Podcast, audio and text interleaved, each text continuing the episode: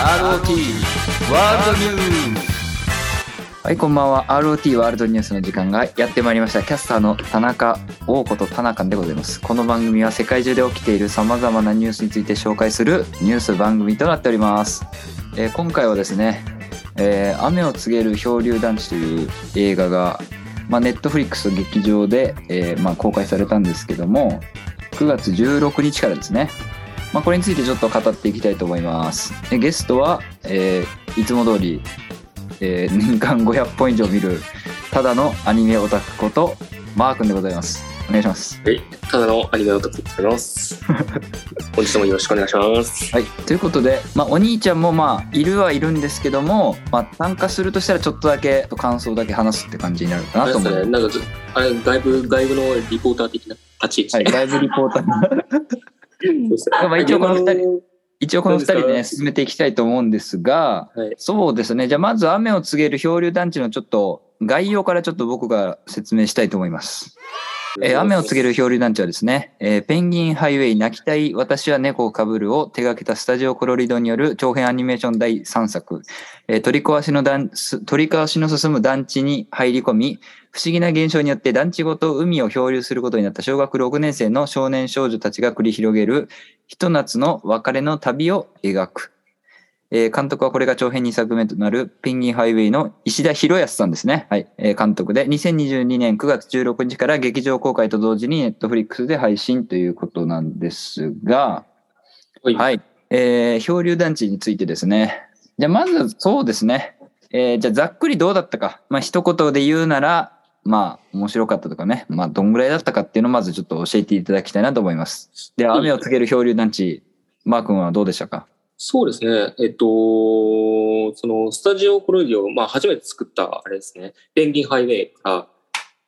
をなりわいとして、そこから、えっと、次、あの、2作目である、えっと、はい泣きたい猫は、私は猫をかぶる。猫をかぶる。で、その次の、あの、で、今回新作の雨を告げる漂流団地。はい。そうですね。そういうこの3作目にして、なんか、僕が思ったのは、そのペンギンハイウェイと同等以上、同等、まあ多分それ以上だと僕は思うんですけど、ペンギンハイウェイと、まあ同等かそれ以上ぐらいの作品であると。の作品にな仕上げてあるっていう感じですね。で、この作品、実は、あの、まあ僕、ネットフリックスの方で、はい、あの、は見させてもらったんですけど、見た、えっと、時間が2時間ぐらい。まあ、はい。確か、ペンギンハイウェイも、た確かペンギンハイウェイって2時間行ってないんじゃなかった、あ、行ってなかったと思うんですけど、はいはい。確か、で、多分これがペンギンハイウェイも2時間、119分ですね。110、あ、まあ2時間近くありますね。うんほぼ2時間ですね。はい。はい。で、このさ、そうですね、2時間以内でこの起承転結がうまく作られていて、それでうまく作られているからこそ、なんか、あの、中だるみとかそういうのせずに、すんなりとなんか、そう、見れたっていうことが僕の印象ですね。はい。まあ2時間で気象転結がちゃんとあって、えーすんなり見れたと。で、ペンギンハイウェイが、まあ、ペンギンハイハイウェイと同等か、まあそれ以上ぐらいの、まあ出来の作品だっていう感想ですね。そうですね、はい。はい。じゃあ、ちなみにそのペンギンハイウェイと同等かそれ以上っていう話なんですけど、じゃあペンギンハイウェイはどれぐらいの面白さなんですか？マー君的には。そうですね、ペンギンハイウェイは、あの、まあ、ペンギンハイウェイの内容って、あれじゃないですか、なんか、地上になんか現れるなんか、よなんか不思議な現象が起きてるところで、えっと、で、まあ、その、それもなんか主人、主人公が少少年で、少年が好奇心を持って、それで、で、それに謎を解くための手がかりとして、そこにいる、あの、成人の男女性。うん。もう、あれ、名前忘れちゃった、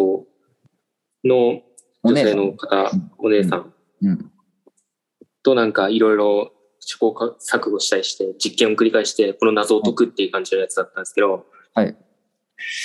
あれもなかなか面白いは面白いんですけど、やっぱ最初のなんか印象として考えてるのは、実験なんか面白いっていう、その流れに対してなんか、始まってなんか、そこからなんか関わっていって、なんか少少少年がどんな風に変わっていくかとかうん。っていう、うーん、ちょっと難しい部分があったり。ちょっとペンギンハイはちょっと難しかったと。そうですね。あの、絵的にはなんか、あの、結構綺麗な感じで、作画とか綺麗で、なんか、ほんわかした感じのやつで、はい。そんなになんか荒々しいっていうよりなんか凝ってるっていうイメージよりなんか本当になんか現現実味あるかなって感じの現実的な世界観の中にあのその謎ゆ謎的なあの現象が科学的な現象まあ不思議なファイ、ファンタジー的な感じの現象が組み込まれてるって感じの作品だったんですけどまあだからざっくりペンギンハイウェイはどのぐらい面白かったと思ってるんですか自分では。マー君的には。えっと結構面白かっったのか、それこそちょっと難しくてまあまあだったのかっていうことですね。面白さの一言で言うと。うんそうですまあまあっていうかまあまあまあまあぐらい。僕的にはちょっと難しかった部分はあるかなってあそれを前提にペンギンハイウェイとまあ同じかそれぐらい、それ以上面白かったのがまあ今回っていうことですよね。そうですねはいはい。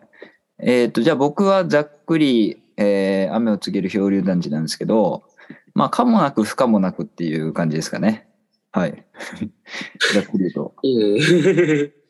まあ僕、じゃあそれこそペンギンハイウェイの比較で言うと、僕はペンギンハイウェイの方がまあ面白かったかなっていう感じですかね。はい。ということで、えーちょっと具体的な話にここから入っていきたいと思うんですが、じゃあ雨を告げる漂流団地、どういった点が面白かったポイントですか？そうですね。まあ、今回の多分メイン的な感じで言えば、やっぱ子供の、子供たちが漂流して、それをなんか、あのー漂流して、なんか、あわ、子供たちのやだけで、なんか、きちんと対処して、なんか、冒まあ、冒険を繰り広げるって、現実のところに、現実の世界に戻るっていう、この、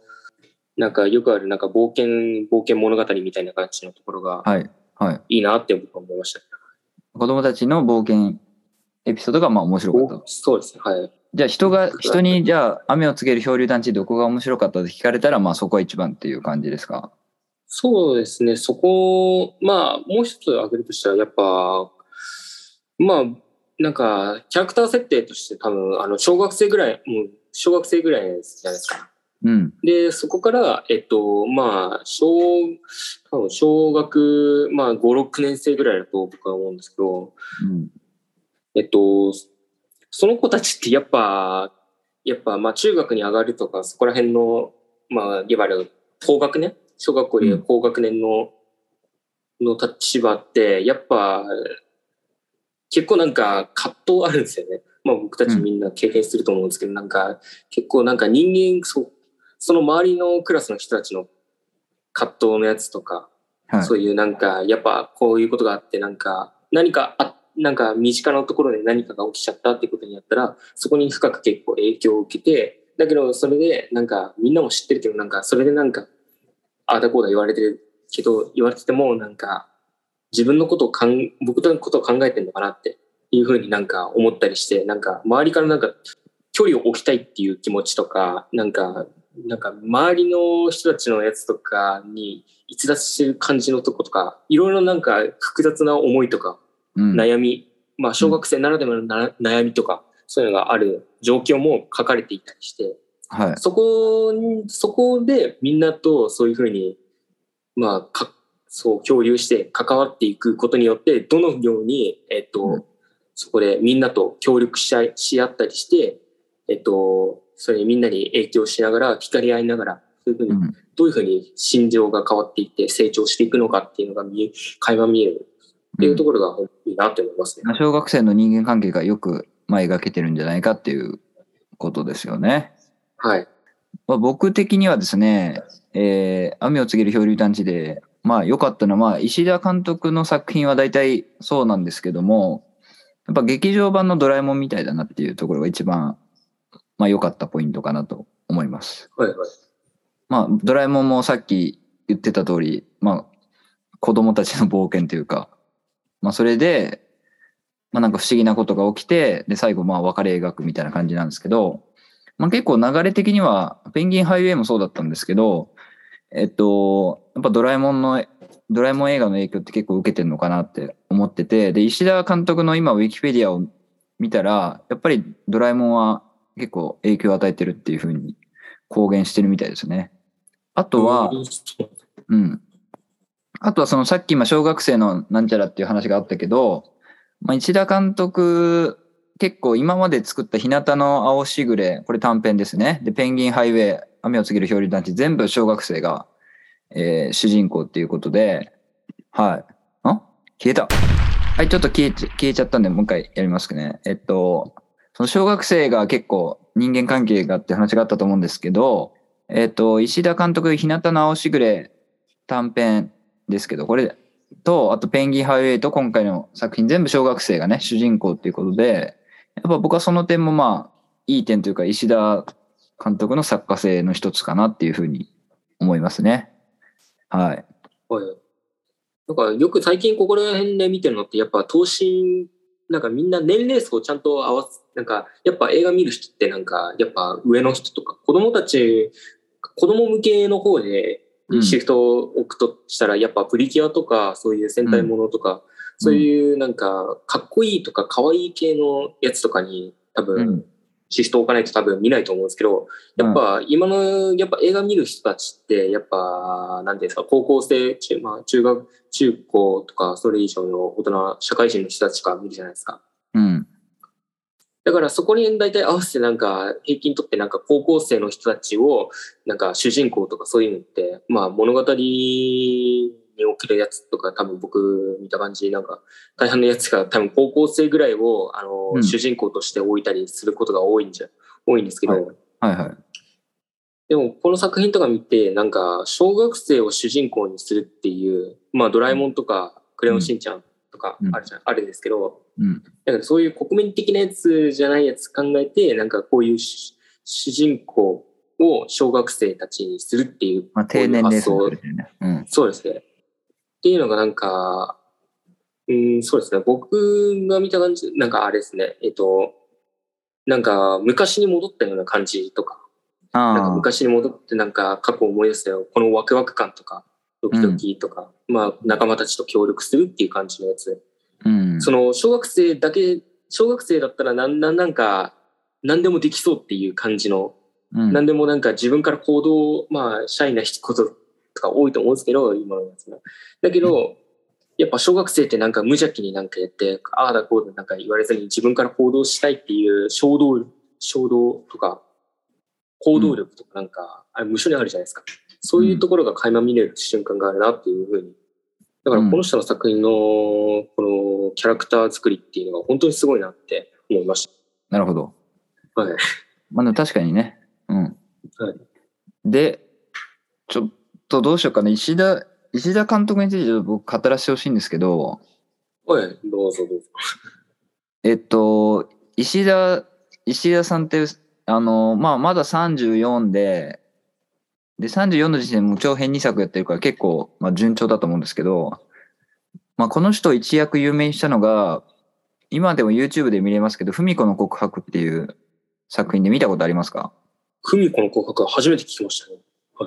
はい。えっと、文子の告白ってこれまあ、えっと、石田監督が大学生の時に作った自主制作のアニメーションで、なんか女の子女の子がまあ告白するっていうだけの話なんですけど、まあこれめっちゃ短いです。短編なんですけど、2分って書かれてますね。そうですね、2分、うん2分20秒ぐらいですね。で、これでも一躍本当に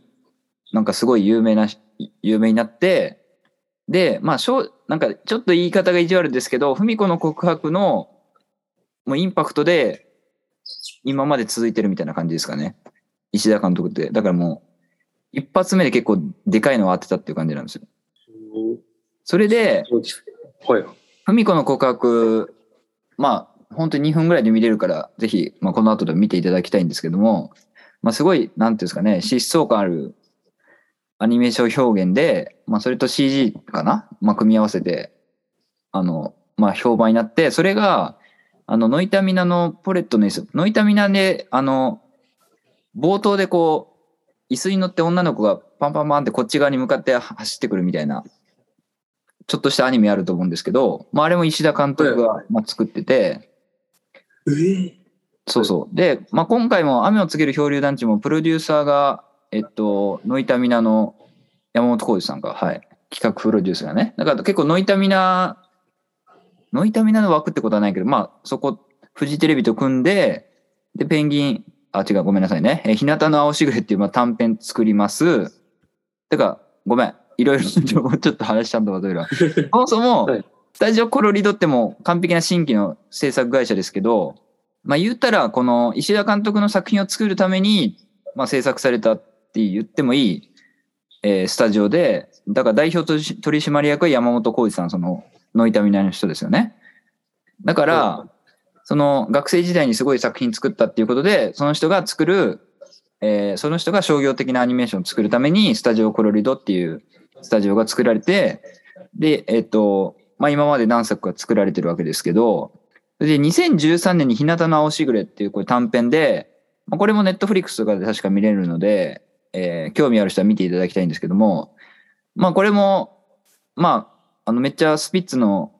曲に合わせて、まあなんていうんかな、割とこれも小学生が主人公で、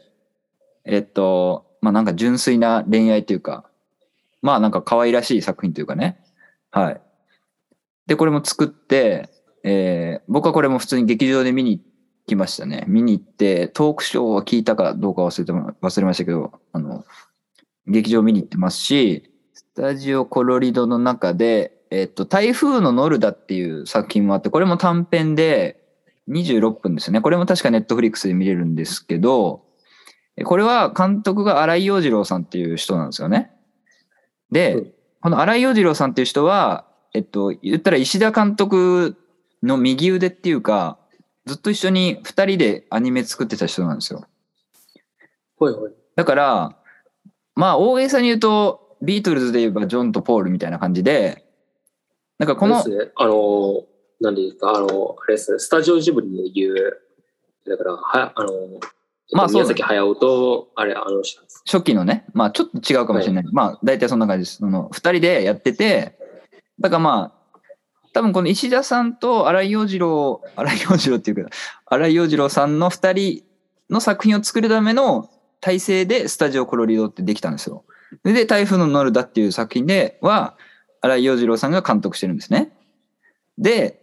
えーその短編2つ挟んで満を持して2018年にペンギンハイウェイっていうのがありましたと。で、実はペンギンハイウェイの後なんですけど、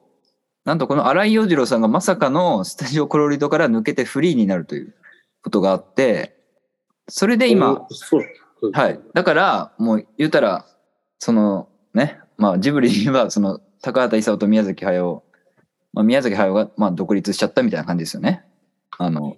そんな感じですね。わかりやすく言えばね、うん、ちょっと違うけど。で、だから石田さん的にはまあ長編2作目なんですけど、まあ今までと違うのはやっぱ荒井陽次郎がいないっていうことなんですよね。まあそこがどんだけ影響したかっていうのはちょっとまあわからないんですけども、とにかく僕が言いたいのは石田さんっていうのは結構昔からもう、なんていうのかな、まあスター、スター監督っていうか、昔から流し入れてる、学生時代から流し入れてるからこそ、えっと、20代でもうペンギンハイウェイ作れてるっていうことなんですよね。はい。すごいですね。まあ、昔、なんか2000年代の初頭の部分って、やっぱ映画って言ったら、なんですかね、僕が主に宮崎駿とか、細田守監督とか、あとはうん。庵野秀明とか、そこら辺の有名な巨匠っていう、とかが結構持ち上がるんですけど、はい。やっぱ、まあ、ぶっちゃけ、うん、ちょっとこれ闇になっちゃうと思うんですけど、あの、僕、今まで、その、なんだっけ石田監督の、うん。あの、やつ、今聞いて、あの、うんしものすごいすごい人人なんだなっていうのが今知れたっていう感じで、なん、か、昔からそう積み上げたやつで、今になって本当になんか名作品を作るっていう、日の根をあ、やっぱ浴びれ、最初の方はやっぱ浴びれてないけど、それでもコツコツとやっぱ努力して、だけどそれでもみんなにちゃんと見られているっていうことで、流しられている、初めて、で、これで大きく対策のものをババンって出すことができるっていうふうになって、うん、だから、こう、だから、監督人生のやつの模倣って、なんか、こういう、監督人生の歩み方の、なんか、あの、表された本当になんか、一つの過程なんか、過程が、が多分石田監督の人生のやつなのかもなっていうやつが、本当に今分かったって感じですね。うん。だからまあ、えっと、そうですね。ペンギンハイウェイが、だから、本当に、もう本当に満を持して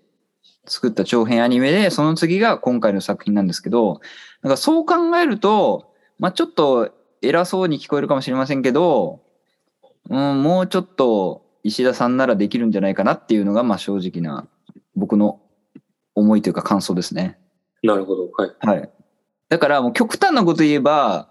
あの、文子の告白が石田監督で一番面白いです。なるほど。えっと、はそう考えるとあれですかね、あのー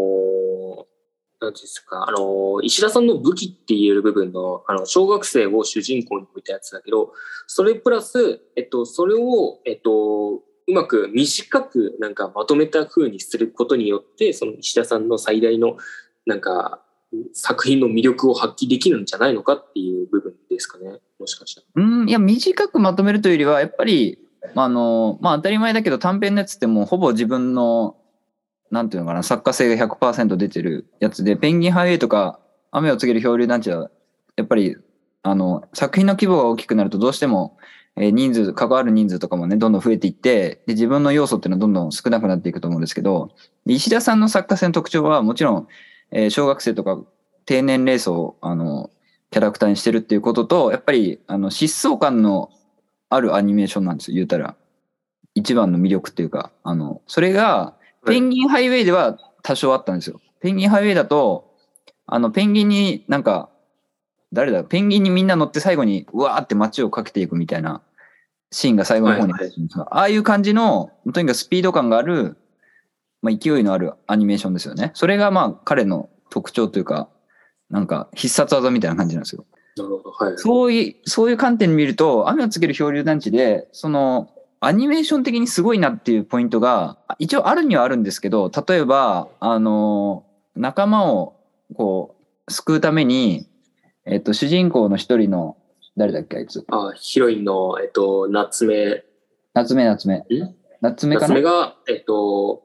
えっと、ジュリちゃんでしたね。そう、夏目が、あの団地をこう、ちょっと壊れかけてる団地をこう駆け上がっていくみたいな、パルクールっていうかねあ。りましたね、はい。まああれはすごいですね、僕も。あそこはすごいけど、まあ、夏目はなんであんな身体能力が高いのっていう疑問はあるんですが、そう、まあ、なんか、ありましたね。僕も少しちょっと、あの、この、この子なんか、すごいなって。でもな、てかねそうですね。階層的に見たら、なんか、そういう特質的なっていうことの情報っていうのはあんまりなんか、なかったって感じでしたから。まあ、とにかくあの、まあ、あそこはまあ、それは後々話として、まあ、作画的、作画的にというか、そのアニメ的にはすごい場面だなと思ったし、まあ、そういう場面もちょいちょい、例えばあの、紐吊るしてグライダーみたいに、バーって主人公が、あの、コウスケか、コウスケがバーってこう、あの、紐からグライダーみたいにやるところは、まあ、結構石田さんの作品で見られる場面なんですけど、なんか基本的にはそうですね。うん。で、ペンギンハイウェイの時点でも結構そういうのがちょっと減ってきたなとは思ってたんで、雨を告げる漂流団地でも、まあそれがちょっと継続してるのかなっていう感じはしましたね。はい。はい。で、まあちょっと石田さんについては話したんで、えー、じゃあ他はどうですかね。じゃあちょっと微妙だった点というか、もうちょっと、ここはどうなんだっていう点は何かありますか？微妙だったね。そうですね。まあ僕、ななんていうんですか、ちょちょっと、あの、そう、映画評価的な考え、観点とかそういう見ちゃってる場合に、ちょっと現実的な部分もちょっと、あの、考えちゃう部分があって、はい。えっ、と、えっ、と、あれですね、最初の方で多分漂流する際のところあるじゃないですか。漂流に至るまでのなんかそのところで、えっ、と、子供たちが屋上のところでなんか言い争って、主人公とヒロインが言い争って、最終的にそのヒロインである夏目が、えっ、と、角の方に行っちゃって、もう逃げ場がないっていう状態で、うん、えっと、足を滑らしてはいはいはい。落ちちゃうんですよね。うん。まあ、あの、団地の屋上に行ったっていうことで、はい。なので、そこから滑り落ちたら、まあ、まあ言うてあれですよね、死ん、まあ、亡くなってしまうだろうっていう。で、それでなんか必死に掴もうとする主人公もいるし、それで慌てて、主人公は多分な、これ絶対亡くなっちゃうだっていうこと、亡くなっちゃうだろうっていうことを寂して、あの、今日、なんか本当に、切羽詰まった本当に焦ったような顔つきなんですね。うん、死んじゃうかもってね。うん。はい。はい。で、そこから、あの、なんか、あの、雨がなんかどんどん強まってって、それで、うんあの気づいたら漂流して、団地区、団地全体で、なんか海のところに漂流していたっていう状況なんですけど、うん。その後に、えっと、まあ、そこから最終的に、えっと、まあ、話はもう、漂流が終わって、現実世界に戻るんですよね。うん。で、現実世界に戻ったら、実はヒロインとかみんな、もろもろ、一応なんかそこが漂流した時にでできた、あの、とか、なんか出来事のやつで負った傷とかそういうのを、もう一応継続して実はなってるんですよね。うん。あの、ジュリちゃんなんて先ほど言ったなんか崖からなんか滑り落ちるっていうことでちょっとなんか怪我しちゃうんですけど、そこでなんか頭のところに包帯巻いて傷を負ってる状態なんです。だから、うん。だからみんな傷を負ってたりするんですよ。うん。だから継続して生きてるんですけど、ヒロインがなんか生きてるっていうことに対してちょっと僕疑問視を持っちゃったんですよね。確実にあの漂流の毒、あの崖が落ちて死んでるはず、死んでる可能性あるのに、あの漂流したっていうなんか、あの、いわゆるち別の世界の世界のところに飛んだとしてとしても、現実世界に戻った時に、一応現実世界の出来事っていうふうに見たら、うん。そのヒロインって僕的には亡くなっているんじゃねえのかっていうふうに僕あ、は思うんですないかってね。はい。まあ、いわゆるここの仮説になってしまうと、もしかしたら、あの、いわゆる、あの、えっと、ジブリでいう、うん。あの、隣のトトロのあの都市伝説的な感じ、うん。さつきさつきと目はもうすでに、ね、亡くなってるとか、そういう、なんか都市伝説っぽくなってると、にチックになってしまうと思うんですけど、でもそういう物語の展開的になんか、まあファンタジーだから、こういうなんか魅力的なこういうふうに生き残っててもいいよねっていう気持ちも、なきにしもあるはずなんですけど、うん。だけど現実的に見たらこれってなんかちょっとおかしくねえかっていう、この設定の考え方ってなんかちょっとなーって違和感を持つ部分がありました。はいはいはい。まあそうですね。亡くな、死んでるかどうかはまあ置いといて、まああそこが全然最終的に、その、説明されてないんで、まあ、ぶっちゃけわからないんですよね。そうですね。その、なんか、まあ例えばそれこそジブリで言ったら千と千尋とかでもいいけど、まああれは、あれも別世界に行くわけだけど、あれはトンネルを抜けるっていう、で、トンネル抜けて別世界だったっていう、その理由はわかりませんよ。理由はわかんないけど、例えばトンネルを抜けるっていう、なんていうの、一個仕掛けがあったりとか、まああとは、そうですね、別世界に行くの、なんでもいいけど、漂流物で言ったらサニーボーイとかもありましたけど、一応その、なんか、説明というか、なんか探求していくわけじゃないですか。なんでここ、この世界に飛ばされたんだろうとか。あとは化け物の子とかでもいいけど、あの、なんか渋谷行ってたらなんか裏の渋谷に入っちゃってたとか。だったらまあ、わかるんだけど、そこがちょっと、雨を告げる漂流団地は、まあわかりづらいっていうか、描いてないのかどっちかわかんないけど、まあ現実とちょっと地続きみたいな感じで、えっとやってて、結局それも最終的に、まあわかんなくなってるんで、まあそこで結構疑問持つのは、多い疑問持つ人が多いのかなっていう感じはしましたね。そうですね。はい。うん。うんまあ俺的にはまあ死んでる。だからあれは、あの、のっぽくんが能力発揮して、その、まあ地面に打ち付けられたら死んでるかもしれないけど、あそこはまあ、海、海っていうか、水で、水のクッションで、まあ助けたのかなっていう感じですけど。で、あの、そう、はい。他の友達に関しては、なんていうの、コンフリートっていうか、その、その、なんていうの、その場所で、あの、なんていうの、その場所で怪我してるから、まあ、怪我してるっていう描写になってるのかなっていう感じですかね。でもそうですね。でもすごいですね。あの、なんかワンシーンの部分で感じて、あの、うんなんか、コンクリートに打ち付ける感じの作画の部分とか、なんか、なんか、その辺はまあ良かった血を流すって感じのやつとか、あそこはなんか、まあいい意味でなんか生々しい部分があったりそうそうそうだからそこは結構そのそうそう、小学生が結構危ない目に遭ってるっていうか、あ、ちょっとこれやばいんじゃないかって思わせるのは、まあ、良かった点ですね。いい演出でしたね。うん。で、まあ僕が思ったのは、えっと、まあその説明不足っていうか、結局、えっと、主人公のコウスケと夏目の関係性って結構最後の方まで説明されなくて、あそことかもうちょっと最初にパパって説明しちゃえばいいのにとか思ったりもしましたけどね。なんかそこがずっとなんかクエスチョンっていうか、あな康介と夏目ってその実の実のなんていうの？実の兄弟っていうかではないんだなっていうのはまあわかるんだけどじゃあ何なんだろうっていうのが結構最後の方まであ夏目実はその親が離婚かな？離婚して母親がその団地に越してきたっていうことがまあ後半の方でわかるんですけどそこまで引っ張る設定のあれなのかなっていう